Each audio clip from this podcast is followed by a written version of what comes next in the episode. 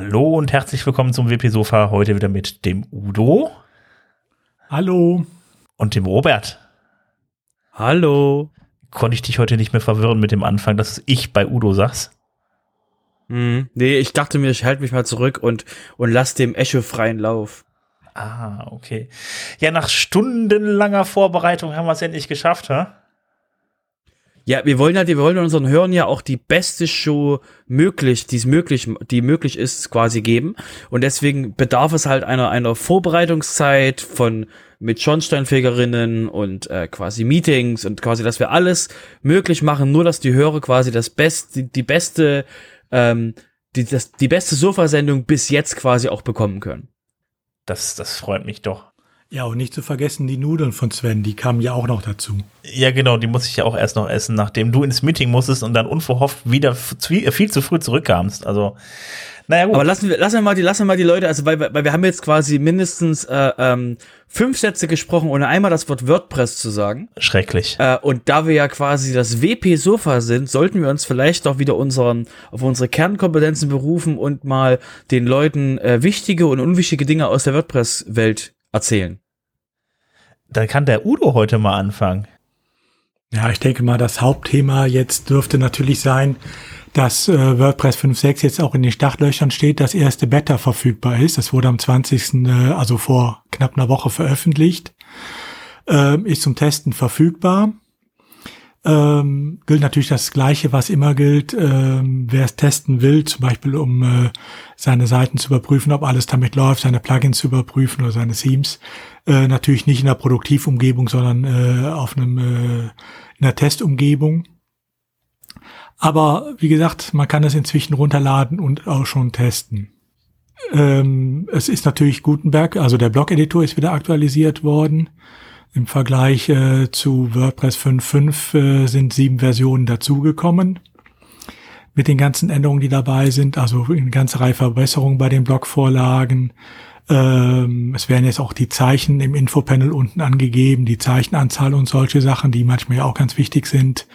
Die Tastaturnavigation ist jetzt besser. Ähm, das war ja immer noch so ein Problempunkt, gerade für Leute, äh, die ähm, äh, darauf angewiesen waren, mit der Tastatur zu steuern.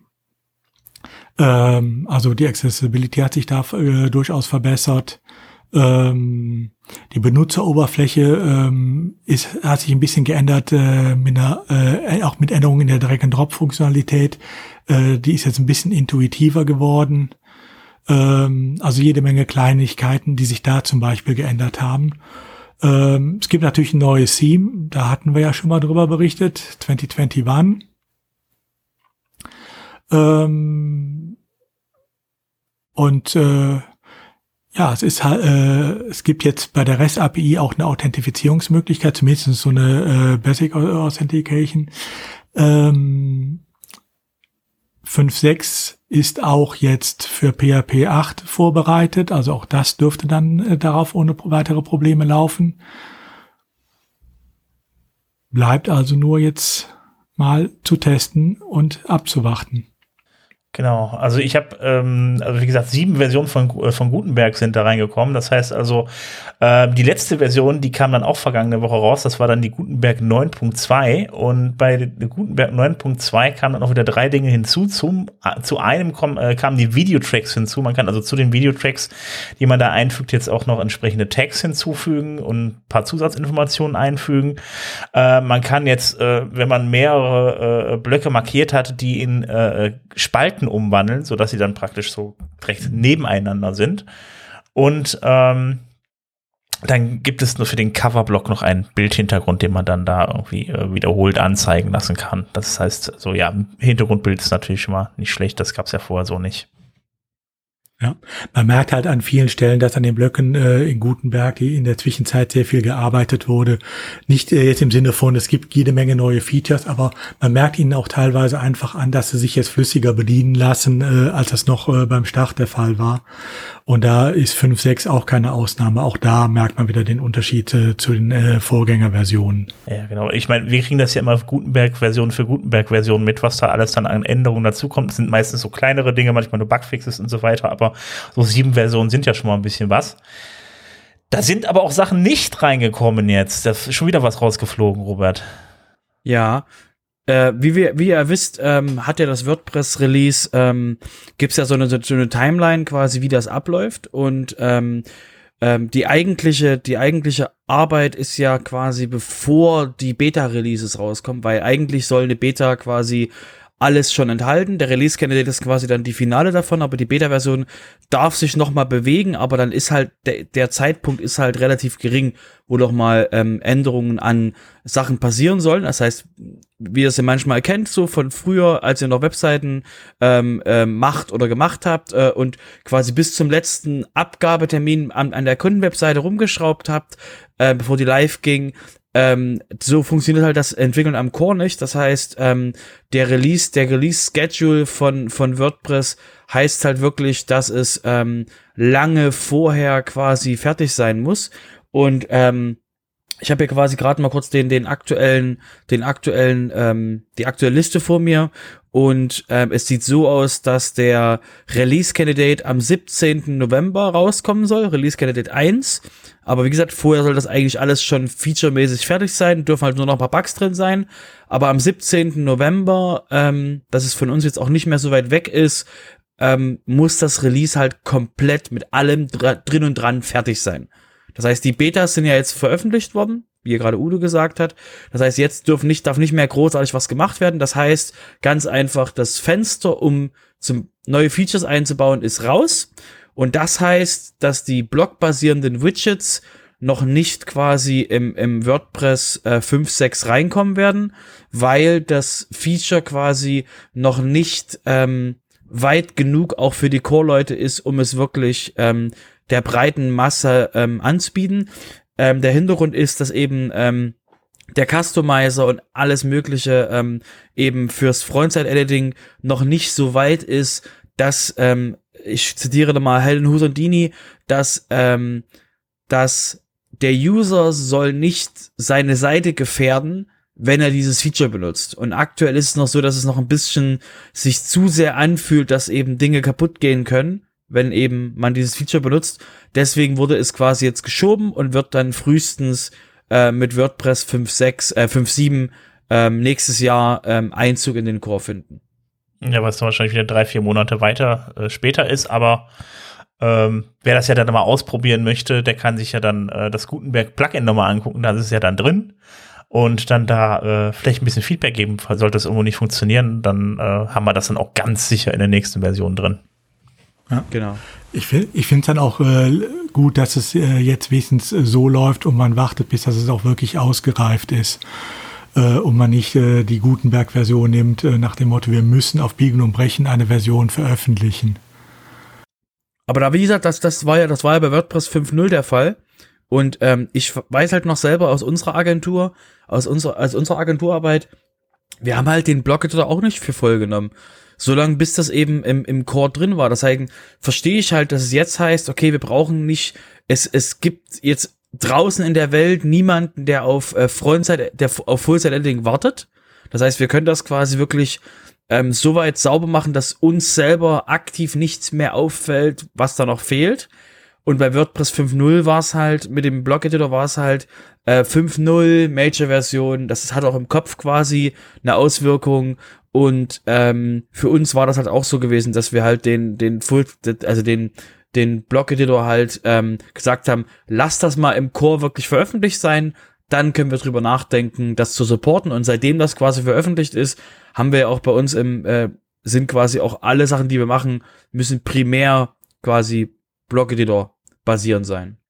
Ja, dann warten wir mal ab. Ähm, ist ja nicht mehr so lange hin. Ähm, wir haben, äh, ach, Moment, zu WordPress 5.6 äh, gehört natürlich auch das 2021-Theme und da ist ja auch noch ein bisschen was zu tun und da wird gerade noch über eine Kleinigkeit diskutiert, nämlich über einen Dark Mode. Es wurde vorgeschlagen, einen Dark Mode in das Theme einzubauen, sodass man dann halt äh, die Seite äh, entweder per Browser. Also die Browser, die geben ja mittlerweile den Seiten mit, ob sie den Dark Mode anhaben oder äh, ob sie den normalen Modus anhaben und schalten dann gegebenenfalls die Seiten halt eben auch auf Dark Mode oder äh, auf den normalen.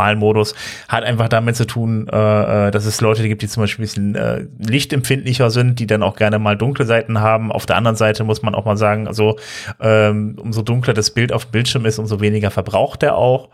Äh, ist vielleicht nur eine Energiesparsache. Ähm, aber auf jeden Fall äh, wird da halt jetzt darüber diskutiert, immer das in das neue 2021-Theme mit einbaut. Und äh, scheint, also schien mir zumindest so, als ob's, als ob's auch reinkommen wird, ist nur noch, nur noch die Frage, wie. Und da könnt ihr jetzt mitdiskutieren.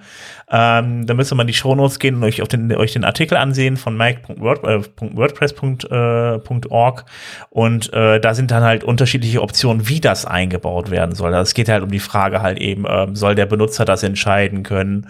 Soll das der Seitenbetreiber nur entscheiden können? Äh, sollen das beide irgendwie entscheiden können? Da gibt's halt so fünf Optionen, die da aufgemacht wurden, äh, die alle ihre Vor- und Nachteile haben, wie man das, äh, die man dann halt in das Theme am Ende einbauen kann. Ähm, ich finde das mal ganz spannend, vor allen Dingen Dingen, äh, ja, weil das halt eine offene Diskussion ist und äh, da können sich dann jeder beteiligen. Deshalb macht euch jetzt bemerkbar, sonst müsst ihr damit leben, wie es entschieden wurde. Und da kann halt von euch keiner sagen, naja, aber ich wollte das anders. Ihr habt's jetzt gehört. Macht euch bemerkbar. Ach ja, und noch was zu den äh, zu dem zu dem jetzigen Theme ähm, nicht, sondern zu den äh, zu den vor, vorhergehenden Themes. Ähm, es geht darum, dass es jetzt die Block Patterns gibt und äh, man überlegt gerade oder man ist gerade dabei, Vorschläge dafür zu sammeln, ähm, Block Patterns auch mit den alten Themes auszuliefern. Also jetzt erstmal für die Version bis 2016 runter, äh, für die Version äh, 5.6 von WordPress ähm, sollten dann Block äh, mit ein äh, mit mit mit äh, geliefert werden werden. Das ist zum Beispiel, dass man so sowas hat wie so kleine Testimonials, ein bisschen Text drunter und so weiter. Entsprechende Vorlagen für den Gutenberg-Editor, die man dann da nutzen kann, die dann halt eben auch für, für äh, die alten Themes dann gelten und damit äh, und dafür ausgeliefert werden sollen. Und äh, da könnt ihr jetzt Vorschläge, äh, Vorschläge machen. Könnt ich also praktisch auch be beteiligen und euren Senf dazugeben und dann äh, wird das dann hoffentlich mit der nächsten WordPress-Version mit ausgeliefert. Ist dann halt nicht mehr so kompliziert, wieder das rein, wieder, wieder jetzt irgendwie am Code rumzuprogrammieren von WordPress, äh, sondern ist eine relativ einfache Sache, so Block-Pattern zu erstellen. So von daher könnt ihr da auch eure eigenen Vorschläge jetzt dann einfach dann, äh, ja, mit reinschmeißen.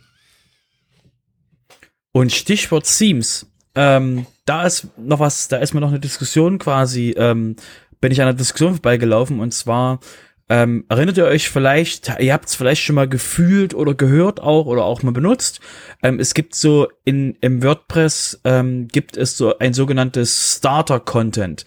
Das heißt, ähm, man konnte vor Ewigkeiten, das ist ein sehr altes Feature, konnte man quasi als ähm, Theme-Entwickler, das kam mit WordPress äh, 4.7 rein, ähm, konnte man als Theme-Entwickler sagen, ich gebe äh, äh, Content mit, das quasi importiert werden kann, sodass der User sagen kann, der, also der User, der das Problem hat, ich will, dass das Ding aussieht wie die Demo, um dann von dort aus weiterzuarbeiten. Ähm, das ist quasi etwas, das ähm, äh, etwas ins Vergessen geraten ist. Und jetzt kam halt nochmal das Thema auf, ey, wollen wir uns das vielleicht mal anschauen und ähm, was müsste getan werden, um das überhaupt so weit zu kriegen, dass wirklich ähm, die User, die das, die Themes benutzen, auch so ein Onboarding und Importiertool kriegen, weil einfach mal, was total verrückt ist, stellt euch vor, ihr wollt ein neues Theme haben, ihr wollt, dass das Theme aussieht wie die Demo, aber ihr wollt das auf Basis eures aktuellen Contents haben. Also sprich, ähm, ihr wollt quasi Inhalt auf eine schon existierende Seite importieren. Und das ist halt etwas, das, ähm, dass, dass der Editor nicht kann, also dass dieses, ähm, dass das Import-Tool nicht kann. Deswegen wurde jetzt, wurde jetzt mal gefragt, woll, also wir sollten das uns anschauen. Ähm, das wäre vielleicht interessant. Das heißt, für alle, die Themes machen oder die Interesse daran haben, einfach mal auf die Diskussion mit draufspringen und sich mal ähm, quasi auf makewordpress.org mal mit anschauen. Vielleicht könnt ihr Feedback geben oder vielleicht könnt ihr quasi euch, ähm, Entschuldigung, da auch beteiligen, weil es eben ähm, sinnvoll ist für die Einsteiger, dass sie eben relativ einfach das erreichen können, was sie eben in der Demo gesehen haben. Und das ist halt das, was quasi da ähm, das Ziel ist von der Nummer. Wie gesagt, es, es gibt noch nichts, es gibt jetzt noch keine, das bauen wir jetzt für die nächsten Releases. Es war einfach nur von, von einem der, ähm, der Release-Verantwortlichen, äh, Helen Rusandini wieder. Ähm, sie hat einfach gesagt, hey, da gibt's so ein Feature, das ist irgendwie nicht so richtig, nicht, nichts halbes und nichts Ganzes. Vielleicht könnten wir da mal ähm, dran arbeiten, dass es eben wirklich ein funktionierend für die, für den End-User quasi auch ist. Apropos Helen Husandini, Helen Husandini heute, hat heute auch noch mal was Neues, äh, noch noch was Neues angekündigt, nämlich die äh, äh, GitHub Actions für automatisiertes Testen. Interessiert es vielleicht nicht so viele, aber die Leute, die selber an WordPress äh, mitprogrammieren, interessiert es dann vielleicht.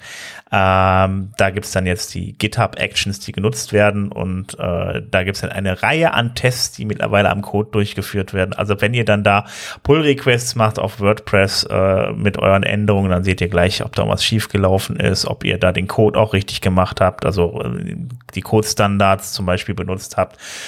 Ähm, und auch andere Unit-Tests, die durchgeführt werden, automatisiert. Und wenn das äh, anschließend äh, das Label dann grün ist, ist alles gut gelaufen. Wenn es dann rot ist, werden die Fehler dafür angezeigt und so weiter. Aber wie gesagt, also ähm, nur für den Fall, dass ihr selber an WordPress mitarbeiten wollt. Das kann ja auch jeder machen. Genau. Ähm, kommen wir mal vom, also weil wir gerade das Themes noch hatten, ähm, habt ihr euch, habt ja schon gehört, so WordPress 5.6 wird die, wird eine, wird eine limitierte Version des Full-Set Editing haben. Und da hat jetzt quasi einer aus dem, aus dem Theme-Team, ähm, hat quasi einfach mal ein Theme gebaut. Völlig überraschend. Der hat einfach mal gesagt so, ähm, ich, ich will nicht warten, bis äh, 2020, äh, 2021 kommt. Ich will quasi jetzt schon irgendwas haben, woran ich quasi testen kann, ob Full-Site-Editing und diese ganzen Funktionen. Deswegen hat er quasi das allererste ähm, Full-Site-Editing-Theme ähm, veröffentlicht im WordPress.org Verzeichnis. Das ist quasi jetzt nur mal bevor ihr quasi jetzt gleich äh, ähm, ähm, begeistert auf den Download-Button drückt. Ähm, das Theme ist eigentlich nur als Demo und als Test und als äh, Starter gedacht und nicht als ähm, oh mein Gott, ich habe jetzt alles fertig hier. Ähm, das Theme heißt Q, hat einfach nur einen Buchstaben ähm, und ähm, ist quasi von ähm, dem Theme, ich versuche jetzt mal seinen Namen mal äh, zu, wegzuschlachten, Ari Statopoulos.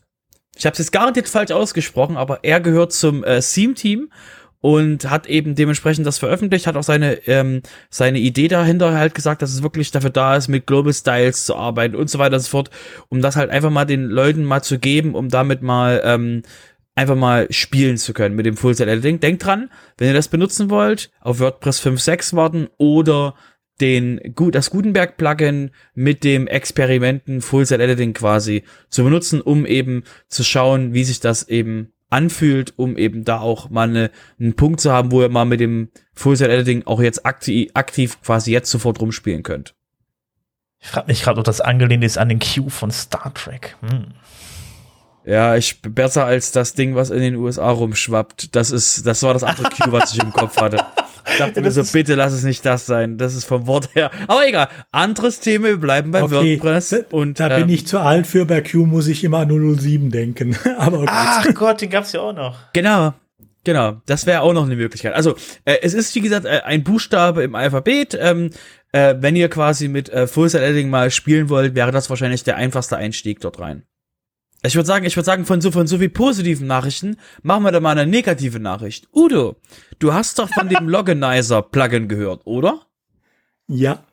Eins von den vielen Plugins, äh, sage ich mal, die äh, Brute Force Angriffe äh, auf den Admin-Bereich verhindern wollen, ähm, genauso wie Limit Login und wie sie alle heißen. Ähm, also eins dieser Plugins, was einfach mitschneidet, wer versucht sich einzuloggen und wenn einer es zu oft von einer IP-Adresse macht, wird er halt, äh, wird diese IP-Adresse für eine gewisse Zeit gesperrt. Über die Sinnhaftigkeit dieser Plugins kann man sich ja durchaus streiten, ähm, aber äh, sie sind halt sehr beliebt äh, und auch das Loganizer-Plugin ist, glaube ich, über eine Million Mal äh, im aktiven Einsatz. Der, äh, das Problem war jetzt plötzlich, dass dieses Plugin selbst äh, ein äh, Bug aufwies für, und anfällig war für eine SQL-Injection.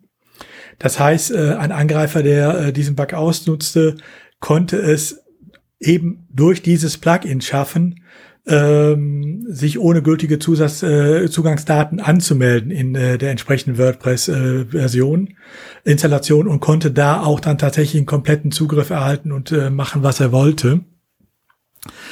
Ähm, das ist einer der wenigen Fälle jetzt, äh, wo dann auch äh, das Plugin-Team eingegriffen hat und es hat tatsächlich ein Zwangsupdate gegeben äh, für das Loganizer-Plugin. Äh, also wer das benutzt, müsste inzwischen auf 1.6.4 sein, ähm, wo der äh, Bug behoben ist.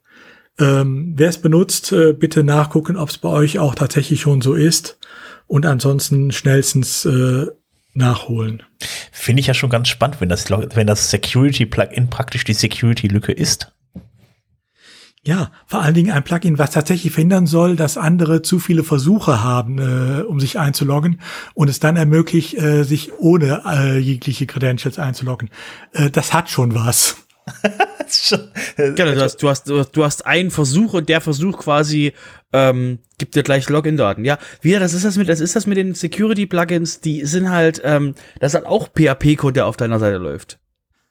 Ja, und äh, dazu kommt auch, äh, wenn es nur darum geht, zum Beispiel so Brute Force Angriffe zu verhindern, äh, die werden ja selten nur von einer IP-Adresse ausgefahren. Äh, und wenn halt derjenige, äh, der so einen Angriff fährt, äh, äh, merkt, auf der und dem Server komme ich nicht weiter, äh, weil äh, ich da direkt geblockt werde, dann nimmt er halt die nächste IP-Adresse. Also deshalb äh, über die Sinnhaftigkeit dieser Plugins lässt sich sowieso streiten.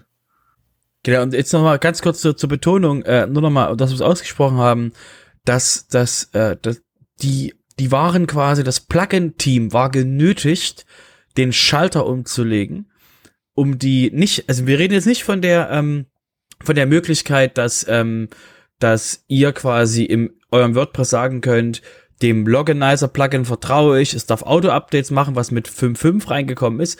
Nein, nein, nein, nein, nein. Wir reden mit dem, mit dem Schalter, den das Plugin-Team hat, zu sagen, diese Installation von, also dieses dieses Release wird jetzt auf alle, wird versucht auf allen Instanzen, die laufen, auszurollen. Das ist quasi nur so als, das haben wir noch nicht so häufig hier gehabt im, im, im Sofa, dass wir sowas angekündigt haben, dass einfach mal sowas ausgerollt wird. Und ich weiß quasi vom, von Leute vom, vom Plugin-Team, die benutzen das häufiger, als wir das mitkriegen. Diese Funktion. Also nicht jetzt quasi, dass die das ganz häufig machen, aber das ist halt quasi der letzte Notnagel, ähm, die Leute zu forcen, das Ding zu machen, weil stellt euch mal vor, wir haben eine Million ähm, ähm, Instanzen und ähm, da kann, lau laufen jetzt quasi jetzt die Bots amok im Netz und, und versuchen die alle zu hacken. Also das ist gut, dass das Plugin-Team sowas hat. Ja, also wie gesagt, das war nicht die Auto-Update-Funktion, die wir jetzt alle kennen, sondern das war die alte äh, Version, die immer schon bestand oder schon seit längerem bestand mit den Zwangsupdates.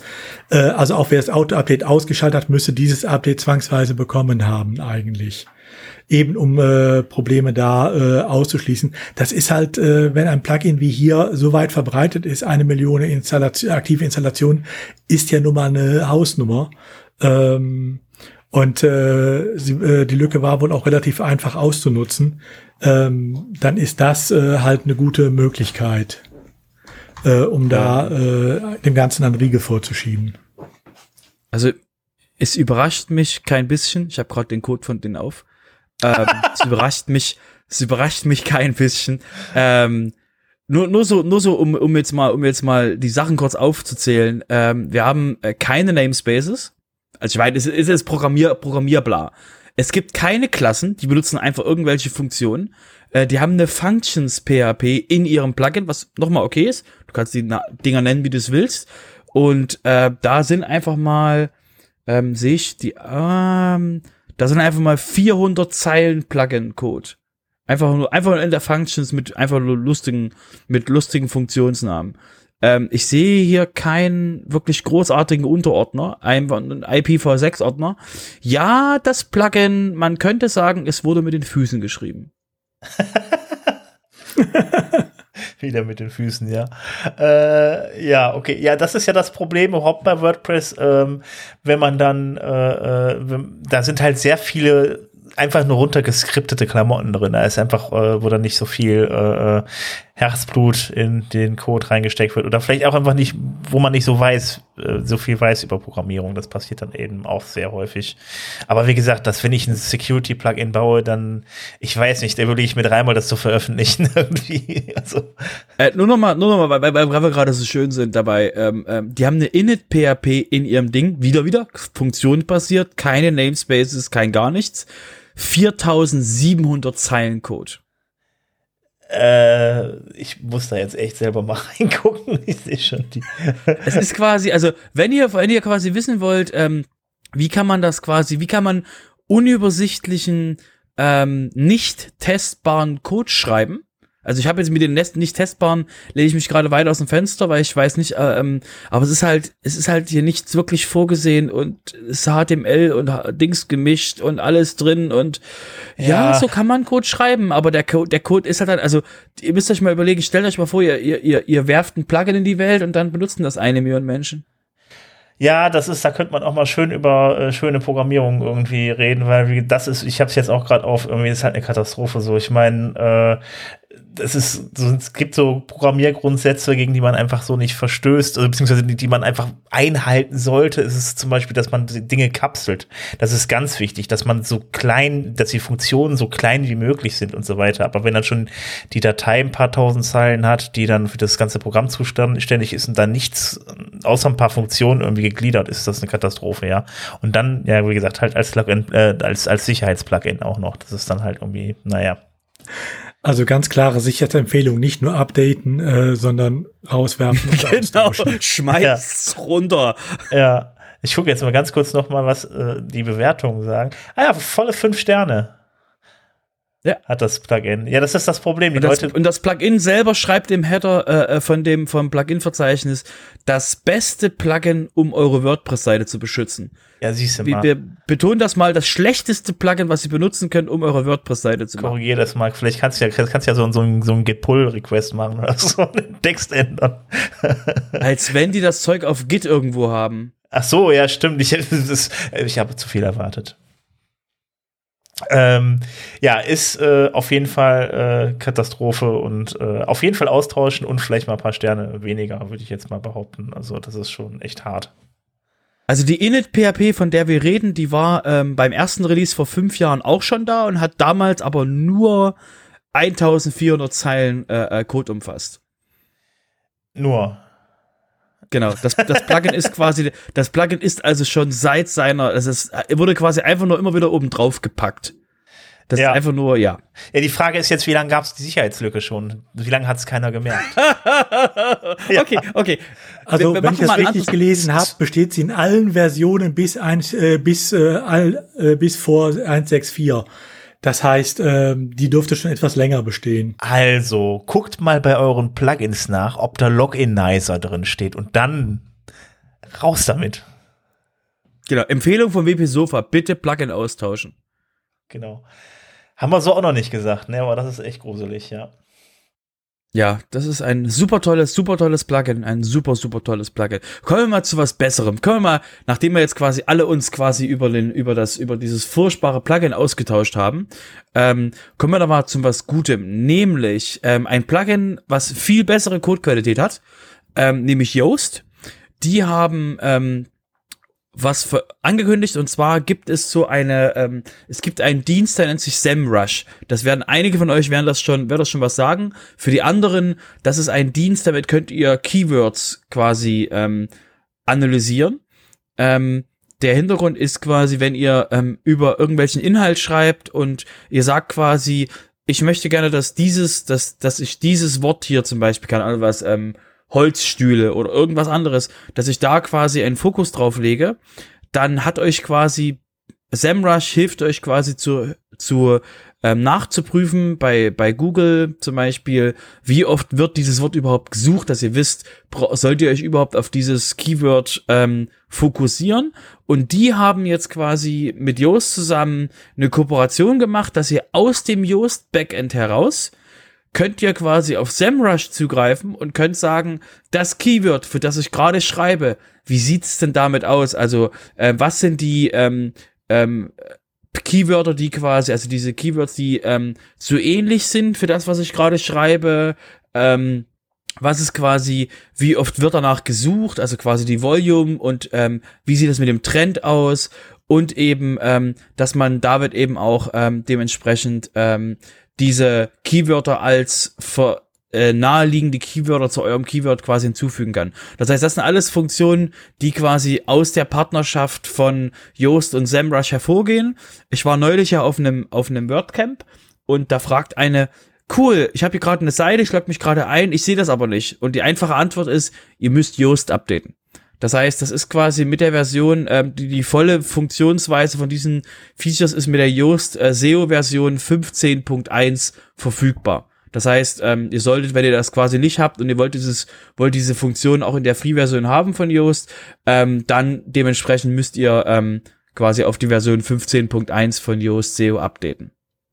Das heißt, äh, das ist auch teilweise in der Free-Version schon von Yoast enthalten dann oder nur in der äh, Pro-Version? Ähm, diese Features, die ich gerade erzählt habe, bis auf das eine mit diesen ähm, diese Keywords hinzuzufügen, die related Sachen, äh, die anderen Sachen sind schon in der Free-Version drin. Ich kann dir aber nicht sagen, was du jetzt für eine SEMrush äh, dafür brauchst. Also ob das quasi irgendwas einen freien Account oder irgendwas von SEMrush braucht. Auf jeden Fall sind ähm, die Funktionen quasi, die Volumes und sowas zu sehen, das ist quasi schon in der Free-Version von Yoast drin. Was das auf SEMrush Seite betrifft, ist quasi, kann ich jetzt nicht sagen. Der Vorteil ist aber wirklich, ähm, dass man eben jetzt nicht quasi aus Yoast raus muss, in SEMrush rein, um quasi Dinge zu gucken, sondern man kann quasi schon auf dem Artikel, an dem man gerade schreibt, oder auf der Seite, an der man gerade schreibt, da kann man eben schon Inhalte aus SEMrush quasi im WordPress-Backend sehen und quasi da schon Entscheidungen drauf treffen. Ist ja mittlerweile schon noch so ein bisschen so ein Jetpack für, für SEO, ne? Das, das Yoast, oder vertue ich mich da gerade? Ich würde, also Jetpack hat, ähm, ähm, da muss ich dir widersprechen. Jetpack hat, ähm, hat unglaublich viele Funktionen die man quasi braucht, also die man laut Jetpack braucht, um eine Webseite äh, mit ganz vielen tollen Funktionen zu benutzen. Also zum Beispiel, ähm, ich glaube, die hatten ähm, so einen LaTeX-Editor und alle möglichen Sachen drin und äh, Komprimieren von Bildern und alles mögliche, quasi ganz viele Funktionen. Yoast konzentriert sich nur auf SEO, weil den ihr, den ihr, ähm, den ihr Motto oder den ihre Mission ist ja SEO für alle. Das heißt, alles, was die machen, auch quasi ähm, zum Beispiel die Schema.org Sachen, die die machen, sind alle ausgerichtet, jeden auf der Welt zu unterstützen in SEO. Das heißt, die wirken wirklich, die haben auch quasi Schulungen und ähnliches, die konzentrieren sich nur auf SEO, während Jetpack halt alles Mögliche macht und deswegen ist ja das, das SEMrush-Feature so cool, weil wenn du quasi SEO machen willst, dann müsstest du ja wissen, wenn du dich auf ein Keyword festgelegt hast, wie läuft da, also wie wird das denn überhaupt benutzt? Sucht irgend, wie viele Leute suchen danach? Lohnt sich überhaupt quasi darauf zu konzentrieren? Und äh, deswegen ist quasi die Kooperation von den beiden Tools so sinnvoll, weil eben du jetzt in deinem WordPress sehen kannst, ob das Keyword, auf das du dich gerade fokussierst, überhaupt ähm, genug Traffic hat, dass du sagen kannst, da lohnt sich quasi, sich mich drauf, zu, drauf zu konzentrieren. Ja, ja, klar, das hat man nicht als Jetpack für SEO. Das heißt, dass so alles so, das ein Plugin, wo alles drin ist, wenn man dann halt äh, ordentlich SEO machen will. Deshalb meinte ich ja, weil Jetpack ja auch vom Prinzip her für deine, Web, für deine, für deine Webseite unheimlich viele Sachen hat. Und das jetzt in dem Fall einfach für, äh, für, für SEO das All-in-One-Plugin. Ja, ich wollte jetzt Jetpack nicht so ein, so ein schweres Leben machen, aber Jetpack hat halt für mich immer so diesen Werkzeugkasten, also dieses, ich bringen ganz viele Funktionen mit und eigentlich brauchst du als User nicht alle Funktionen davon und hast halt immer dann quasi zu viel Codelast mit zu wenig Funktionen, die du wirklich benutzt, gehabt. Ähm, das ist immer wieder, also ich weiß, wie gesagt, eine Menge Menschen außerhalb von Deutschland, GDPR, ähm, benutzen quasi Jetpack, weil es eben ähm, ein einfacher Weg ist, das zu, das zu machen. Und wenn du sagst quasi, dass äh, Yoast versucht, das All-in-One SEO-Plugin für was du quasi haben willst für SEO, ja natürlich, das ist denen ihre Mission, das zu erreichen. Aber sie konzentrieren sich halt wirklich nur auf den Punkt, den sie gut können, und das ist das SEO. Ähm, und nicht wie Jetpack, äh, wir machen alles ähm, und schnüffeln dabei ganz gut. ja, das kommt noch okay. dazu, ja. Hören wir, hören wir jetzt mal auf, auf Jetpack rumzuhacken naja. und konzentrieren uns mal auf, ähm, auf das andere Produkt von Automatic, nämlich WooCommerce. Ähm, WooCommerce hat ähm, ja eine neue Version rausgebracht Und ähm, zu, zu der kommen wir gleich. Wir machen erstmal ein neues, neues, äh, neues Feature, was sie angekündigt haben. Und zwar hat WooCommerce äh, angekündigt, dass sie ein äh, Instagram Shopping Checkout Feature haben. Und zwar, das ist quasi noch nicht so, dass das jetzt für alle verfügbar ist. Das ist noch eine geschlossene Beta. Und ähm, ich weiß nicht genau, ob es für alle auf der Welt verfügbar ist oder erstmal nur für USA und ähnliches. Aber der, der Hintergrund ist quasi, dass man in Instagram ja auch Produkte anlegen kann und diese Produkte eben auch kaufen kann. Und jetzt gibt es eben die Möglichkeit, dass man eben den Kauf dann auch über WooCommerce tätigen kann. Das heißt, man kann quasi dann einen WooCommerce-Shop haben und eben hat es vereinfacht, dass man auf Instagram quasi Produkte draufpacken kann, die man auch dem, eben dort dann auch kaufen kann. Das heißt, das ist schon mal, da testen sie gerade eben so die, die, da, da, das Wasser, ob das quasi, ähm, ähm, ob das quasi gut funktioniert. Ja, ich bin immer gespannt, wie das aussehen soll. Genau, wir haben euch, wie gesagt, in den Shownotes verlinkt, könnt ihr euch, wie gesagt, angucken, gibt schon erste Screenshots. Ähm, wir werden wahrscheinlich noch mal berichten, wenn es dann final für alle ist, aber jetzt, wie gesagt, erstmal Close Beta, nur dass ihr eben wisst, okay, ähm, wenn ihr äh, Kundschaft von euch habt, die quasi auf Instagram ist, ähm, da kommt eben ein Feature, was dann ähm, ähm, quasi jetzt auf, auf euch zukommt. Aktuell ist es so, dass, ähm, dass es eben noch frei ist bis äh, Ende Dezember und dann soll es eben ähm, äh, sollen dann eben da ähm, kommen Gebühren dazu. Könnt ihr, wie gesagt, alles in den, in den Shownotes, quasi den Link zu WB Tavern, könnt ihr euch da das einfach durchlesen, was die quasi da nochmal zusammengeschrieben haben. Weil irgendjemand muss ja quasi damit auch Geld verdienen. Dann gucke ich mir gleich mal die Shownotes an. Mhm. Die sind immer, lohnen sich immer, sind immer mhm. ein Blick wert. ähm, kommen wir mal zu äh, WooCommerce selbst. Und zwar wisst ihr ja, dass die jeden Monat ein neues, ein neues Release machen. Wir sind jetzt quasi äh, WordPress, äh, WooCommerce 4.6 ist es veröffentlicht worden und äh, bringt quasi noch ein paar Änderungen mit. Und zwar ist bei denen der Gedanke, dass es für das ähm, dass die User, die quasi mit WooCommerce arbeiten, dass eben der, das WordPress Backend ein bisschen überfrachtet ist. Ihr wisst selber, ja, unglaublich witzig, wissen wir alle. Das Backend von, Word, von WordPress ist überfrachtet durch andere Plugins. Deswegen hat quasi ähm, WooCommerce einen neuen Homescreen und der ist quasi jetzt ab, Word, ab, ab WooCommerce 4.6 ist der jetzt Standard für alle. Für neue und für existierende Shops ist es quasi der neue, der neue Homescreen. Ähm, der wird auch noch mal in der nächsten Version immer noch mal mehr verbessert, um den Menschen quasi es einfacher zu machen, zu wissen, was sie tun sollen und sie einfacher abzuholen. Ich gebe euch mal ein Beispiel. Stellt euch vor, ihr habt einen neuen Shop und ähm, da müssen noch Sachen eingerichtet werden und der Homescreen sagt dir eben dann äh, von WooCommerce, hey, du musst noch ähm, deine Shipping-Sachen und ey, alles Mögliche noch einstellen. Das heißt, das ist quasi wirklich ähm, um den, um den Menschen, um den äh, Store-Betreibern eben zu erleichtern, mit WooCommerce dementsprechend ähm, zu arbeiten, um eben da wirklich auch einfacher an die, an die einfacheren User quasi ranzukommen, um die, um die halt abzuholen. Das ist so ein bisschen Onboarding halt, ne? Genau, und du hast halt so eine so ein Kommando, so eine Kommandozentrale und das war halt bis jetzt, ähm, ich weiß es selber aus, aus den WooCommerce-Shops, die wir betreiben, da ist halt nicht wirklich, dass du äh, auf WooCommerce draufgehst und sagst so, okay, was muss ich tun, sondern du hast halt WooCommerce, gehst auf Bestellungen, gehst auf Produkte und gehst auf irgendwas, aber du hast halt jetzt, jetzt ist eben so, dass du wirklich einen, einen ähm, einen, so eine Art Kommandozentrale hast, um eben wirklich zu wissen, okay, was muss ich noch machen, wo muss ich draufklicken, was braucht noch, was braucht Aufmerksamkeit von mir. Finde ich, wie gesagt, schön, weil das eben wirklich für den normalen User ähm, dann einfacher gedacht ist. Mhm. Udo. Ja, von den Höhenflug mit WooCommerce zurück in die Niederung des einfachen WordPress. Ähm, eine Meldung, die betrifft eigentlich nur diejenigen, die äh, WordPress äh, betreiben, wo sie die Kommentarfunktion nicht abgeschaltet haben. Die soll es ja noch geben. Ähm, dann kennt ihr ja alle äh, an, bei den Kommentaren habt ihr immer daneben schön dieses Gravatar äh, des jeweilig äh, Kommentierenden. Diese Gravatar-Funktion hat ja nun leichte Probleme. Ähm, datenschutzmäßiger Art insbesondere. Das liegt einfach daran, es wird von Automatic betrieben.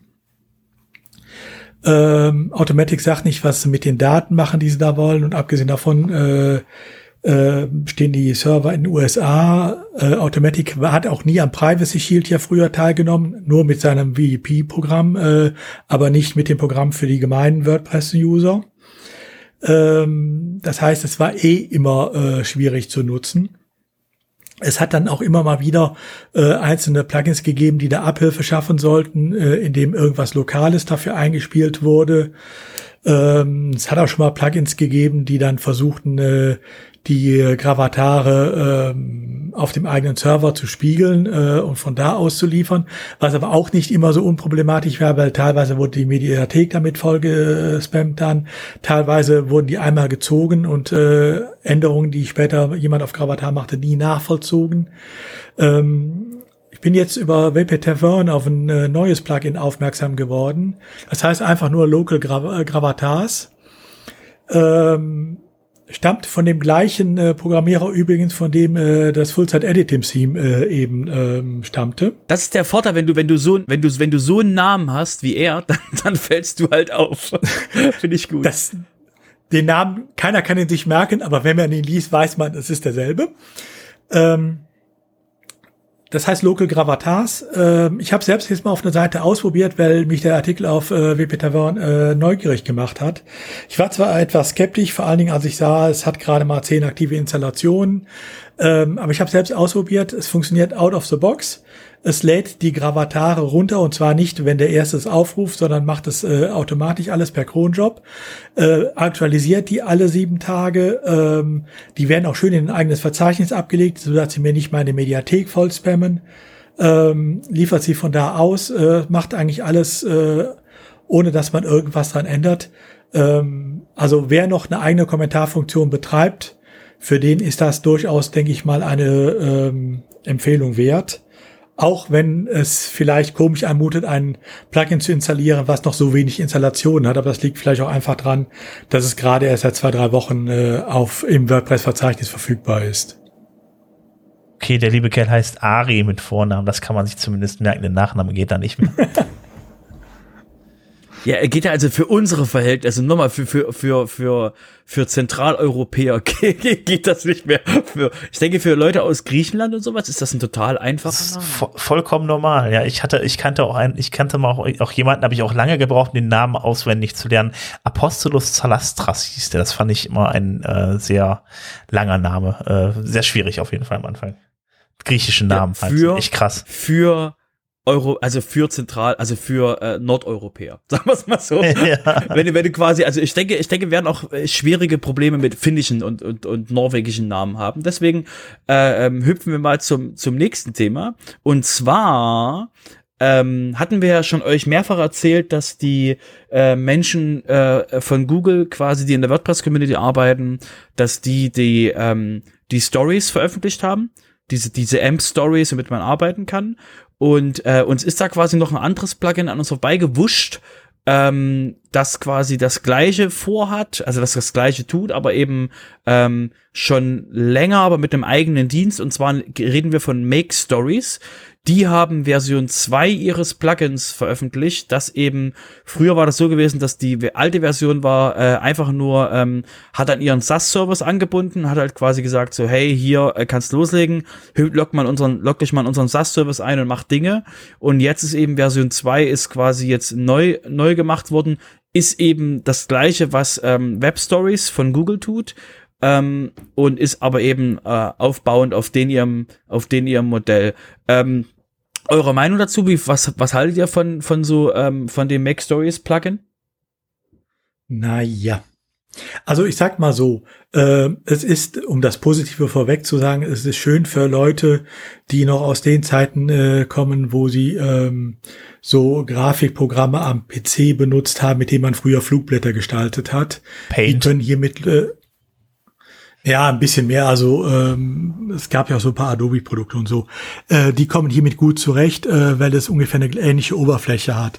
Das, was mich daran stört, ist zum einen mal, ist es ein ähm, reines SaaS-Produkt, also Software as a Service. Das heißt, man muss sich an den Server, äh, an den Service von ähm, MacStories angliedern. Ähm, die versprechen zwar, dass man den äh, Content da runterladen kann, aber ehrlich gesagt, ich finde nur butterweiche Aussagen darüber, was sie an sich mit dem Content vielleicht sonst noch machen können. Also das ist das eine. Und das andere ist, ähm, stellen wir äh, uns jetzt mal vor, ich lasse mich auf äh, dieses Plugin ein. Ich nutze diesen Service, der ist im Moment auch kostenlos, alles kein Thema. Die schreiben aber selber, äh, er ist kostenlos noch bis wahrscheinlich Ende des ersten Quartals 2021. Sie schreiben aber selbst nicht, wie es dann weitergeht, was er dann kostet. Es soll angeblich danach auch noch eine Free-Version geben, aber wie kastriert die dann ist, wissen wir auch nicht, was die überhaupt dann noch an Funktionalität bietet. Ähm, ich bin, also deshalb, ich bin angewiesen auf einen fremden Service und ich weiß noch nicht, ob ich in ja jetzt fünf Monaten ihn noch zu akzeptablen Bedingungen weiter nutzen kann oder ob ich dann äh, dafür äh, einen Preis zahlen muss, der es mir nicht wert ist. Ganz ehrlich, dann nehme ich doch lieber das Original äh, von Google äh, mit den Web Stories, äh, weiß, dass es vernünftig auch in Google akzeptiert wird und arbeite dann damit, als dass ich jetzt hier einen Klon nehme, ähm, äh, bei dem ich äh, die Weiterentwicklung nicht absehen kann. Da fällt mir gerade noch was zu ein. Ich habe heute noch gelesen, dann gibt's für Google ähm, da sollte man ein bisschen darauf achten, was man da postet, wie man das postet, welche Textlänge man zum Beispiel macht, dass man auch keine copyrighted Bilder nimmt und ähnliches, äh, weil ansonsten tauchten die äh, Inhalte der Webstories von Google nämlich gar nicht auf bei Google. Also das äh, verlinke ich dann auch nochmal, ähm, aber da muss man schon ein bisschen darauf acht geben, was man da postet, wie man da postet, welche Länge, wie viel Links man dann da noch mit, da mit reinpackt zum Beispiel. Also sollte man halt nicht zu spammy werden und so. Deshalb, äh, das packe ich auch noch mit drunter. So viel zu den Webstories. Du meinst, Gut, der Fokus soll auf den End-User liegen und nicht darauf, dass du quasi dein Produkt verkauft kriegst? Ist schrecklich ne, für alle Marketing-Leute. Nee, nicht nur das. ähm, wer sich auf die Web-Stories einlässt, der äh, kriegt ein Marketing-Instrument von Google an die Hand, aber auch nur zu den Spielregeln von Google. Mhm. Ähm, ob das immer äh, das Beste für äh, die Endbenutzer ist, sei jetzt mal dahingestellt. Äh, für die grobe, äh, äh für den Mainstream ja. Aber in speziellen Fällen kann es durchaus auch unpassend sein. Aber das muss man im Einzelfall dann sehen, ob es äh, für jemanden was bringt oder ob man lieber die Finger davon lässt. Also ich denke mal, dass das jetzt im Nachhinein nochmal klargestellt wurde. Macht auch klar wahrscheinlich, wie das am Ende wahrscheinlich benutzt wurde. Und äh, äh, es wird natürlich im ersten Moment dann dafür genutzt, dass die Leute da äh, äh hoch im Ranking von Google stehen und äh, äh dann über den normalen äh, Suchergebnissen am besten noch mit ihren Webstories und ich nehme mal an, dass das wahrscheinlich wieder so ein offenes Tür, äh, offene Tür für, für Spammer wurde. Und muss man auch mal sagen, gerade im kommerziellen Bereich geht ja sowieso äh, schon ziemlich viel ab, wenn man sich mal überlegt, was jetzt, und das schreibe ich jetzt ein bisschen aus, aber halt eben, äh, was die Cookies angeht und wie man dann da verfolgt wird und äh, jetzt das Gejammer natürlich sehr groß ist, wo die ganzen äh, äh Datenschutzverordnungen äh, gemacht wurden, äh, äh, das, was sie alles nicht mehr dürfen und wie sie darauf jetzt reagieren reagieren. Ich meine, jeder kennt ja jetzt die äh, kleinen äh, äh, Pop-ups, die überall hochkommen, die sagen, äh, was dürfen wir jetzt von dir noch speichern, was nicht, die teilweise auch sehr tricky gemacht sind, so dass man zum Beispiel grüne Buttons hat, wenn man draufklickt, dass man auf jeden Fall die Cookies am Ende noch setzt, wenn man intuitiv auf grüne Buttons klickt und so Sachen. Also naja. Ja, da, da wird sehr viel mit Dark Patterns gespielt. Genau. Ähm, was vorsichtig gesagt natürlich zweischneidig ist weil das sind Einwilligungen, die da eingeholt werden, die kann man doch direkt ganz sein lassen. Die sind nicht äh, den Klick wert, den man drauf macht. Aber ähm, gut, wo kein Kläger, da kein Richter und äh, da werden wir wohl noch eine Zeit lang mit leben müssen. Ja, bei der, bei der Geschwindigkeit der EU wird man mindestens in vier Jahren da eine, eine, eine äh, aktualisierte Version kriegen, dass die das nicht dürfen. Wenn wir Optimist. Glück haben, vier. Wenn wir Pech haben, sechs. ich, ich, warte auch noch auf die entsprechenden Klagen. Also das wollte ich sowieso mal ansprechen, wenn wir schon mal bei Recht sind, Udo. Ähm, soweit ich weiß, darf es nicht schwerer sein, die Zustimmung als auch die Ablehnung zu machen bei so einem Cookie-Klick. Äh, ja. äh, äh das machen aber viele, also, viele überhaupt gar nicht. Also wenn ich jetzt sagen will, ich will jetzt rausschalten, muss ich meistens zwei, drei Klicks mehr machen, um die ganzen Cookies auszuschalten, als jetzt zu sagen einfach, ah, zustimmen. Also ich habe meistens, äh, es werden zwei Dark Patterns eingesetzt, die so nicht gehen, typischerweise. Das eine ist, äh, dass es so ein Ich stimme allem zu, mach was du willst Button, äh, der dann besonders hervorgehoben wird und anders beschriftet wird. Also aus dem Button selber geht nicht genau hervor, was da ist. Jedenfalls, wenn man es äh, so wie normal äh, nur scannt. Ähm, das ist das eine, das sind keine wirksamen Einwilligungen. Äh, und das andere ist natürlich, ähm, dass es einem fast psychologisch jedenfalls fast unmöglich gemacht wird, äh, abzulehnen, weil man muss dann noch zuerst mal in eine Auswahl gehen, wo gar nicht auf der Startseite auch gar nicht, also in dem ursprünglichen Pop-up gar nicht beschrieben wird, wie das funktioniert, sondern man muss dann wissen, dass man auf die Auswahl gehen muss, da alles abwählen muss und dann erst äh, speichern muss. Ähm, das ist kein vernünftiger Nein, ich will nicht. Äh, ähm, keine vernünftige Nein, ich will nicht Alternative. Ähm, das sind zwei Sachen, die so nicht funktionieren, ähm, die sicherlich auch dem einen oder anderen in nächster Zeit auf die Füße fallen werden. Aber äh, da viele der gängigen äh, äh, Consent-Pop-ups äh, das im Moment so vorgeben, äh, dass es machbar ist, machen es natürlich auch alle so und äh, wundern sich dann irgendwann, wenn es mal Ärger geben wird. Genau. Also ich bin ja bei dem, also ich benutze ja auch dieses Bordips Cookie Plugin, das finde ich ja ganz gut. Da kann ich entweder sagen zustimmen, der ist ja auch eigentlich standardmäßig dann knatschgrün, der andere ist dann weiß hinterlegt, aber wenn ich dann auf den anderen klicke, dann ist sofort alles klar. Dann, dann, dann, dann nimmt er die, dann lehnt er alles ab bis auf die essentiellen Cookies. Das ist zumindest noch so ein bisschen eher vage als jetzt wie bei den anderen so klar. Äh, ja. Wobei du äh, auch dieses Plugin durchaus so einstellen kannst, ähm, äh, wie ich es jetzt eben beschrieben habe. Und das geht damit auch. Also das ist so flexibel, das kannst du in alle Richtungen biegen. Ähm, das ist halt dann Verantwortung des Users, was er damit macht. Du kannst es richtig einsetzen und äh, du kannst es halt auch auf die dunkle Seite des Datenschutzes damit wechseln. okay, die dunkle Seite des Datenschutzes ist auch gut. Die dunkle Seite, die haben Cookies. Die haben Cookies und wir nicht. Mist. Ja, Cookies sind ja nun nicht an sich schlecht, aber ähm, das, was man draus gemacht hat die letzten Jahre, ist halt das Problem. Ja, gut, dann äh, genug Exkurs für heute. Das hatten wir gar nicht auf dem Plan stehen eigentlich. Ähm, kommen wir mal zu Projekt 26. Da haben wir noch ein paar Sachen gefunden. Unter anderem den Thorsten Landsiedel. Äh, Thorsten Landsiedel. Der hat eine ganz spezielle Sache, aber ich nehme an, dass viele von euch auch bei All Inkle sind.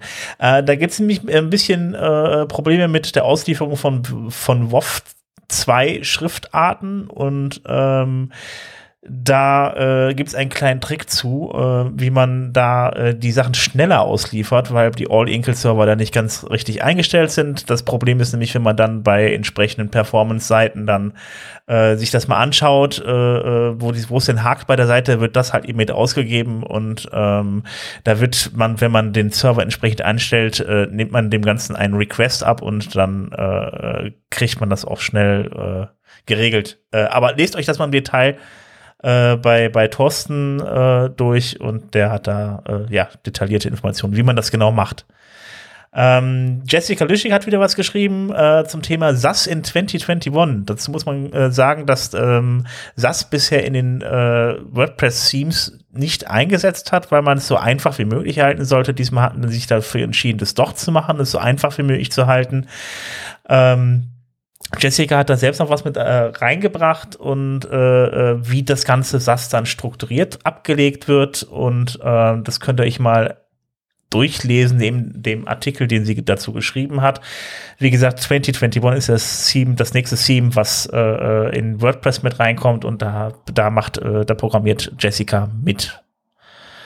Ähm, dann haben wir äh, von Bernhard Kau noch wieder einen Artikel und ähm, der erklärt, wie man einen Benutzer über die REST API erstellt. Das ist nämlich nicht ganz so einfach, weil das normalerweise über die REST API ja nicht geht. Man kann ja eigentlich erstmal nur Daten abrufen. Dann haben wir noch das zweite Problemchen, dass äh, man äh, sich dann noch nicht authentifizieren kann, äh, um die dann, äh, äh, um das dann über die IT REST API zu erstellen. Ähm, da erklärt im Artikel genau, wie man das machen kann und wo man, worauf man achten muss, und hat auch dann entsprechend das Plugin, was da künftig denn damit reinkommen soll mit der Authentifizierung drin, äh, kann man sich mal genau anschauen, wie man sich dann da anmeldet und das Ganze dann, ja, äh, hinbekommt, da Benutzer über die REST API anzulegen. Und das waren die Projekt 26 Artikel für diese, für die letzten zwei Wochen. So. Genau, für die nächsten zwei Wochen sonst wird nichts passieren in den nächsten zwei Wochen. Na, ja, es waren ja. die der letzten zwei Wochen waren das, also. Mhm. Ich fand nur, die, meine Formulierung fand ich schöner. dass quasi es wird keine mehr geben. Das war, wir haben in die Zukunft geguckt. Okay, ähm, zurück zurück zum Thema. Und zwar haben wir jetzt mal was, was ähm, etwas abseits vom äh, vom Standard WordPress ist, aber das ist halt quasi, es ist trotzdem so groß, dass man mal, dass man euch zumindest mal darüber abholen sollte. Und zwar hat Stripe einen äh, nigerianischen ähm, Zahlungsanbieter gekauft. Ähm, Stripe ist quasi das Ding, was äh, eben, wo man Kreditkarten mitbezahlen kann. Ich weiß nicht genau, ob, ob jeder von euch das weiß, aber ähm, Stripe ist eben ein Dienst, um Kreditkartenzahlungen ähm, zu machen und ähm, Stripe ist auch die Basis von WooCommerce Payments, um wieder den Bogen zurück zu den Word zur WordPress-Welt zu stellen. Und ähm, Stripe hat quasi ähm, geschätzt, wird äh, für 200 Millionen haben sie den, äh, oder für mehr als 200 Millionen haben sie quasi diesen äh, nigerianischen Anbieter gekauft und der wird, der wurde in Nigeria schon als ähm, das nigerianische ähm, Stripe quasi ähm, quasi gehandelt. Und ähm, der Hintergrund an der ganzen Nummer ist quasi, dass ähm, Niger Nigeria das am, mit am stärksten wachsende, ähm, die am stärksten wachsende Digitalwirtschaft ist, die so in Afrika ist und Afrika sowieso quasi äh, wächst. Ähm, ich kann ganz klar verstehen, warum die das gemacht haben, weil was ist der stärkste wachsende Markt, ähm, also wirklich mit, mit sehr großen Mengen, ähm, die es auf der Welt gibt? Richtig, China. Kommt man als Stripe in China den Fuß auf den Boden? Nein. Weil, kannst du vergessen, bist ein amerikanisches Unternehmen, vergiss es, kriegst in China keinen Fuß auf den Boden. Also, was ist das nächste Land, was du dir anguckst? Richtig, Afrika. Und ähm, die Stripe hat selber gesagt, dass eben der afrikanische Online-Commerce äh, wächst im Jahr quasi um 21 Prozent. 75 Prozent stärker als das normale globale Wachstum liegt einfach daran, die haben jetzt quasi mehr Möglichkeiten, aber denen ihre Ressourcen sind halt quasi geringer. Also sprich, ähm, ich habe Kaspar Hübinger hat, ähm, der gute alte Kaspar, ihr kennt ihn alle aus der WordPress-Community, hat auf LinkedIn dazu kurz geschrieben, eben, dass ähm, dort eben Performance sehr wichtig ist und deswegen eben so langsam die eben äh, in den, oder langsam, aber die eben stärker deswegen auch online wachsen, weil sie eben ähm, äh, es stärker aufholen zum Rest der Welt. Und deswegen finde ich das sehr spannend, dass eben jetzt ähm, äh, Stripe da gesagt hat, okay, um den Markt quasi, um, dass uns quasi niemand anderes diesen, diesen Anbieter wegkauft. Ich sag nur äh, WeChat und sowas, ähm, die schauen auch auf andere Länder, äh, bevor quasi Stripe das aus der Hand genommen wird und von einem anderen Anbieter gekauft wird, haben sie eben jetzt zugeschlagen, um eben dem, dem auf diesem Wachstumsmarkt eben den Fuß in der Tür zu halten. Ich muss ja ganz ehrlich sagen, wenn ich so WeChat höre, ich finde es immer noch kurios, dass die ganzen, dass, dass, dass die Chinesen meist mit WeChat bezahlen. Also das geht irgendwie so nicht so ganz in meine Vorstellung rein. Aber gut, wenn man es gewöhnt ist. Ja, also das, äh, um dich, um dich da abzuholen, äh, äh, ich kann dir einen besseren Einblick geben. Äh, WeChat ist quasi kein, ähm, das ist quasi kein Chat-Programm, auch wenn es der Name so sagt, so sind sie mal gestartet. Das ist quasi, äh, das ist quasi ein, eine Google Suite. Äh, das ist quasi das, ich würde sagen, das chinesische Google. Du hast quasi alles drin. Du hast Google Pay, du hast alles Mögliche quasi da drin. Und damit hast du quasi auch den, den, den Einfluss quasi, ähm, dass eben andere auch in das, in dieses WeChat-Universum rein wollen. Und deswegen hast du halt da auch einen, weil eben alle die Mobiltelefone in der Hand haben, normaler als bei uns, ist das eben quasi der Dreh- und Angelpunkt für alles dort.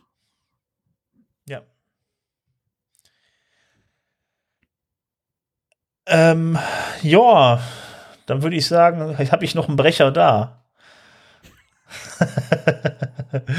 Dann ähm, mach ja, den Brecher. Ich mach den Brecher mal. Also, äh, es geht ein bisschen um die äh, ja, Herausforderung bei der Sponsorensuche und ähm, ja, das kennt man ja halt. Also es gibt halt, also es gibt Software, die kostet was, die finanziert sich vom Prinzip her von alleine. Wenn sie läuft, dann läuft, dann wird sie weiter programmiert. Haben ja viel, äh, viel gute Beispiele da. Problem ist aber, wenn man äh, im Open Source Bereich unterwegs ist und die Sache praktisch dann für umsonst raushaut. Also da gibt's ja unglaublich viel Software. ESLint ist unter ein, unter äh, ja unter den ja ist halt eine der vielen Open Source äh, äh Projekte Und ähm, ja, ich meine, WordPress ist ja auch ein ist ja auch ein Open Source Projekt, was auch sich jeder runterladen kann, jeder umsonst nutzen kann und so weiter. Aber überall haben wir halt immer wieder die Probleme. Erstens, äh, wie finanzieren wir uns? Und zweitens, äh, wie kriegen wir die Ressourcen, die da, die da mitprogrammieren? Das, dieses Problem haben halt unheimlich viele äh, Projekte. Und ähm, ja, da hat man sich bei ESLint jetzt ein bisschen Gedanken gemacht und ähm, ja, man sucht halt nach Modellen, wie man das finanzieren kann, weil wenn man sich beispielsweise überlegt, haben wir, es gibt ein Projekt, das ist der React, äh, React Router, das hat insgesamt auf GitHub 34.000 Sterne, drei Millionen Downloads pro Woche und die kriegen pro Jahr gerade mal 17.000 Dollar zusammen. Also da, da bezahlt man nirgends ein Entwicklerteam mit. Und das ist halt das Problem. Jetzt sucht man halt eben auf allen Seiten irgendwie nach Möglichkeiten, äh, das Ganze äh, ähm, das Ganze halt irgendwie ein bisschen voranzutreiben. Unter anderem haben wir ja auch unser, wir haben ja unser, bei, bei WordPress haben wir zum Beispiel ein erfolgreiches Modell, wir haben ja dieses 5%-Modell. Ähm, Robert, weißt du jetzt noch, wie das heißt? Das hat einen ganz bestimmten Namen. Das kann man Five for the Future. Five for the da Future. Quasi genau. Nacht, nachts um drei wecken, sowas genau. weiß ich. das, wir machen das also praktisch so, dass wir sagen, also es war in der WordPress-Community gesagt wird, es auch mal, wird auch wieder von äh, mit Meilenweg gesagt, dass man fünf Prozent seiner Zeit dann in WordPress einstecken, äh, reinstecken sollte. Äh, weil die Software ist ja umsonst und äh, derjenige, der die umsonst nutzt und da auch eine Möglichkeit hat, da was beizutragen, ähm, könnte sich einfach mal fünf Prozent seiner Zeit nehmen und die einfach dann da wieder reinvestieren, weil es gibt ja Firmen, die beispielsweise nur von WordPress leben. Also entweder in Form von Webseiten, die sie damit hochziehen oder äh, auf der anderen Seite halt eben äh, selbst dann an, äh, selbst dann halt eben programmieren, äh, Plugins programmieren und verkaufen, Themes verkaufen und so weiter. Ähm, dass gerade die, die davon profitieren, halt eben sich dann auch überlegen, so pass auf, da packe ich jetzt auch noch ein bisschen Arbeit rein oder ich sponsor die ganzen Dinger und gucke, dass da halt eben Ressourcen Ressourcen eingekauft werden können. Und das ist halt immer ein Riesenthema. Äh, da sterben halt unter anderem halt richtig gute Projekte bei, wenn man, wenn man da nicht drauf achtet. Und, oder es gibt auch das, äh, ist auch das Problem, dass äh, die Leute ausbrennen, die Entwickler, die arbeiten die ganze Zeit kostenlos für ein Projekt und äh, machen da unglaublich, hauen da un unglaublich viel Stunden rein. Und äh, ja, das ist jetzt halt eben die Frage, wie kriegt man das Ganze noch ein bisschen besser organisiert, weil halt eben, ich sag mal, es hilft halt sehr viel Ressourcen zu haben und irgendwie noch an Geld zu kommen. Und da, äh, organisiert man sich gerade. Zum einen denkt man sich bei ESLint, äh, beziehungsweise ist die, die, das, was einigermaßen erfolgreich ausprobiert wurde, ist dann ähm, den Entwicklern pro Stunde 50 Dollar zu zahlen, die sie da investieren, aber das dann maximal bis zu 1000 Dollar im Monat, damit sie halt eben auch nicht dann halt eben da ausbrennen an der ganzen Klamotte, dass sie jetzt nicht nur noch das machen und so weiter. Ähm, dann gibt's da noch viele äh, äh, andere Dinge, wie zum Beispiel Sponsor-Tools. Ähm, also Beispiel, äh, Sponsor-Pools, nicht Sponsor-Tools. Ähm, beispielsweise gibt's jetzt hier, es habe ich, wurde genannt Snowdrift und Flossbank, das sind auch zwei unterschiedliche Ansätze bei Snowdrift. Da gibt's dann auch so einen Pool an Open Source Sachen, wo man dann irgendwie, also ich habe es noch nicht im Detail angeguckt, ich werde es mir aber auf jeden Fall nur angucken. Aber dann je nachdem, äh, äh, wie man dann da mit anderen, mit, mit einer entsprechenden Software matcht, sucht ihr dann seine Software raus, äh, die du dann sponsors aus so einem Pool an, an Open Source Projekten. So habe ich es zumindest verstanden. Aber wie gesagt, ich war auch noch nicht, ich habe es noch nicht ausprobiert richtig.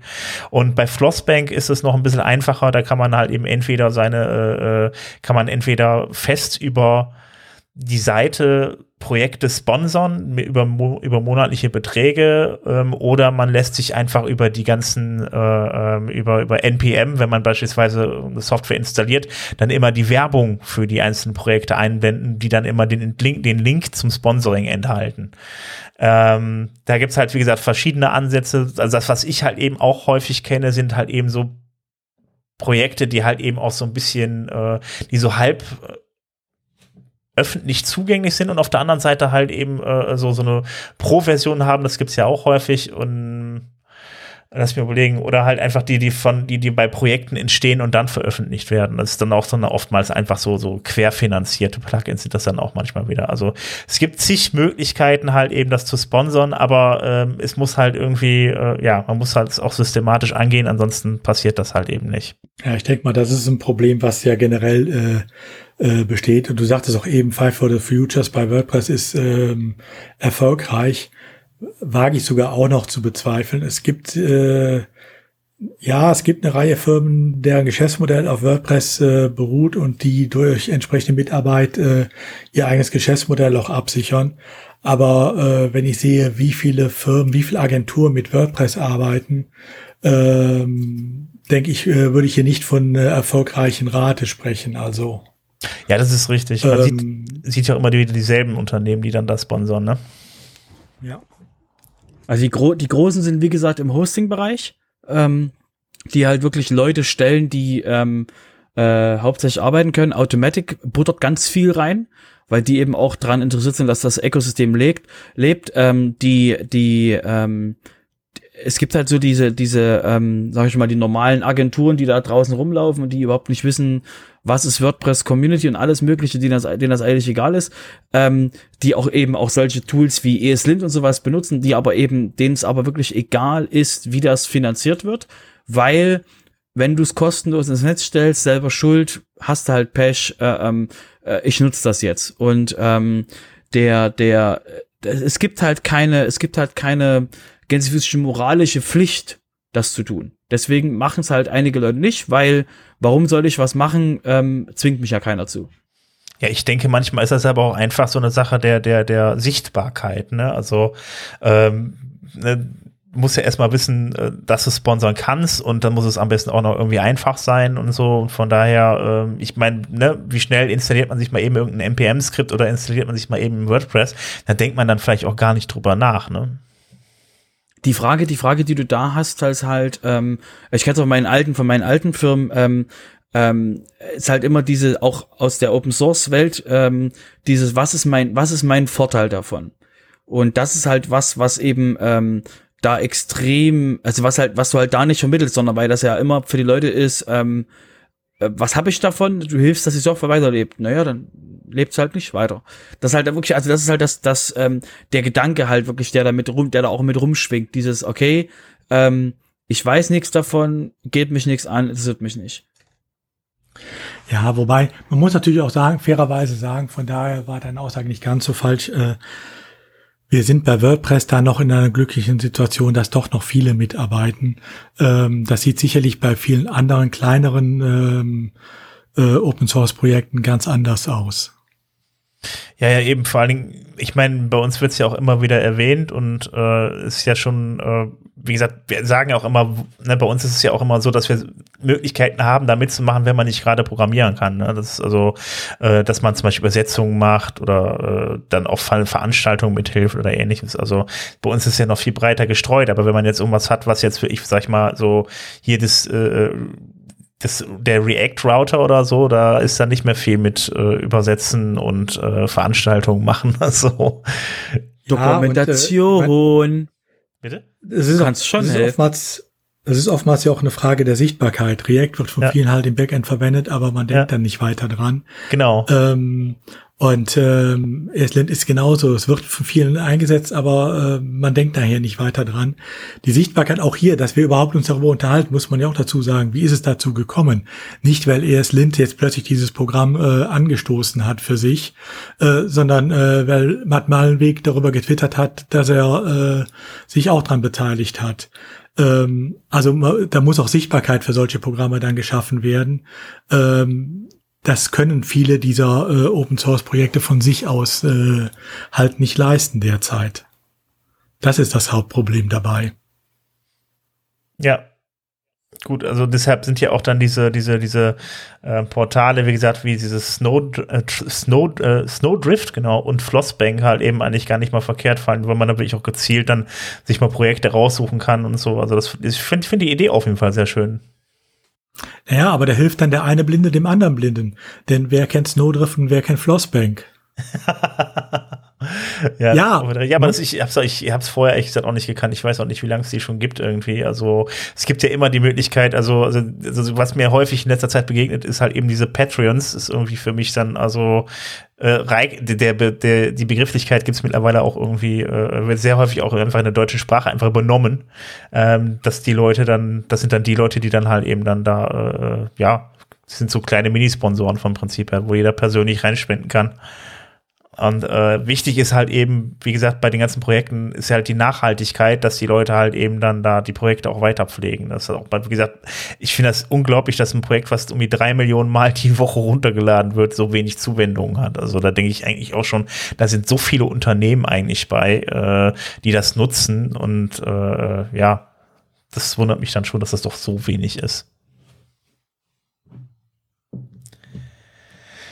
Gut, also äh, lest euch am besten einfach mal den Artikel durch. Das ist ein WP Tavern Artikel, ähm, relativ ausführlich und da sind dann auch nochmal die Links drin zu den beiden Sponsorportalen, wenn ihr dann da, äh, ähm, wenn ihr dann da äh, was machen wollt. Also äh, ja, schaut es euch mal an.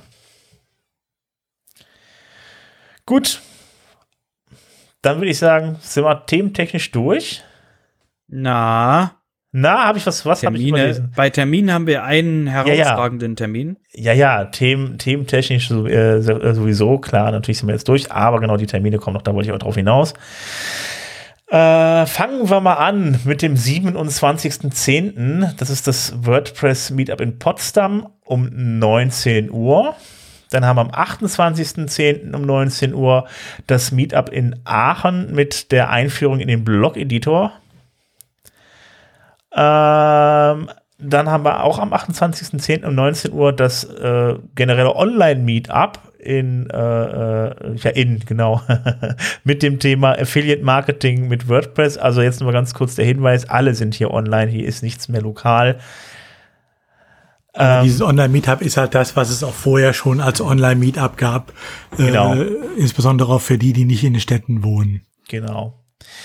Ähm, ansonsten am 29.10. um 18 Uhr ist das Meetup in Zürich oder aus Zürich dann, um genau zu sein. Ähm, zur selben Zeit, am 29.10. um 19 Uhr, ist das Meetup äh, aus Berlin mit äh, Tipps für den digitalen Arbeitsalltag äh, mit, und WordPress. Am 4.11. um 19 Uhr ist das Meetup in Stuttgart und am 4.11. ist das Meetup in Bonn auch um 19 Uhr. So. Ja, mit einem Referenten, den ihr alle nicht kennen werdet. Nee, wahrscheinlich. Von dem ihr noch nicht. nie was gehört habt. Ja. Nicht wahr, Sven? Ja, genau. Äh, ja, ich werde ein bisschen was über Podcasten erzählen. Das heißt, ähm, ja, ich werde mal so ein bisschen ja, erklären, wie das technisch so abläuft, was man dafür alles braucht. Und äh, ja, äh, wenn ihr selber mal podcasten wollt, äh, kann ich euch erklären, wie man das macht, weil jetzt sind wir auch schon seit 2016 dabei. So ein paar Programme habe ich auch schon durch und kann euch ein bisschen die, über die Vor- und Nachteile der unterschiedlichen Aufnahmearten, der Postproduktion und so weiter erzählen. Äh, gibt auf jeden Fall, ich glaube, viel zu erzählen. Mir fallen immer tausend Sachen ein, wenn ich über das Podcasten irgendwas erzählen möchte. Ähm, ja, genau, das am 4.11. 19 Uhr, WordPress Meetup Bonn, natürlich wieder online. Am äh, 5.11. haben wir dann noch das äh, Meetup an der Weinstraße oder aus der Weinstraße um 18 Uhr. Oh, genauso wie das Meetup in Dortmund auch um 19 Uhr am 5.11. Und noch einmal ein Meetup am 5.11. aus Münster. Vergleich zwischen MEMP und DDEV. Da könnt ihr euch dann anschauen, wie man äh, welche, äh, ja, eine Entwicklungsumgebung ist es ja nicht, aber welchen Server ihr euch lokal installiert, um darauf Webseiten zu entwickeln. DDEV ist eindeutig besser. Gut, dann haben wir das Thema geklärt. Das Meetup kann ausfallen. ja, das ist eine Einführung in DDEV. Also ich weiß es nicht, aber ähm, äh, MEMP kann man echt nicht mit DDEV vergleichen, weil Docker ist einfach mal was ganz anderes und äh, solange nicht kaputt geht, ist alles cool mit Docker. Ja, das ist richtig. Aber ist es einfach, äh, äh, ist vielleicht auch gut, weil die meisten Leute MEMP nutzen, dann haben sie auch direkt, dann gucken sie sich dann DDEV mal an, dann werden sie vielleicht auch rübergeleitet zu DDEV. Also von daher für alle Leute, die bisher einfach ein MEMP installiert haben, guckt es euch mal an. Genau. Und es gibt noch andere Zeug, Local bei Flywheel und alles mögliche gibt's noch. Okay, ähm, ich komme noch mit dem kurzen, mit kurzen, mit zwei kurzen Terminen um die Ecke. Und zwar habe ich natürlich WP Kalender.io offen. Wisst ihr, dass ich das offen habe. Natürlich habe ich das offen. Und ähm, da gibt es ja den Online-Bereich bei wpkalender.io. Und äh, dort wird quasi gerade gezeigt, ähm, dass das WordCamp Bulgarien am Wochenende vorbei war. Die hatten zwei englische Talks, die waren gut. Einer von Joost, einer von äh, Mario Peschev. Ähm, die restlichen waren ähm, bulgarisch und da ist einfach Schluss mit, mit Verständnis bei mir. Verstehe ich nicht. Klingt aber witzig. Ähm, Verstehe kein Wort, aber es klingt cool. Ähm, und am Wochenende, also jetzt quasi am ähm, 12.11. findet das WordCamp Finnland statt. Von, ähm, von um 12 bis um 17 Uhr. Und am gleichen Tag ist der WP Engine Summit in Europa. Auch von um 12 bis um 18 Uhr. Das heißt, falls ihr da quasi schon mal vorausplanen wollt, ähm, könnt ihr quasi euch an einem von den beiden oder an beiden Events quasi anmelden, um quasi da ähm, äh, das mitzubekommen. Ich, die Webseite von Finnland ist äh, komplett englisch. Ich weiß nicht, ob sie quasi äh, in welcher Sprache ihre Vorträge sind. Wie gesagt, einfach schauen und ähm, euch, wie gesagt, anschauen, ob euch das für euch interessant ist. Bei WP Engine schon mal als Spoiler wird es wahrscheinlich darum gehen, die in der Genesis Framework ist ja jetzt ein, ein Plugin, was Blöcke baut. Eben euch das, das wird euch da wahrscheinlich nochmal näher gebracht und eben wie die die Zukunft ähm, im äh, für die quasi im Ökosystem sehen. Gut, dann würde ich sagen, äh, erkläre ich euch noch mal ganz kurz, wo man es überall findet.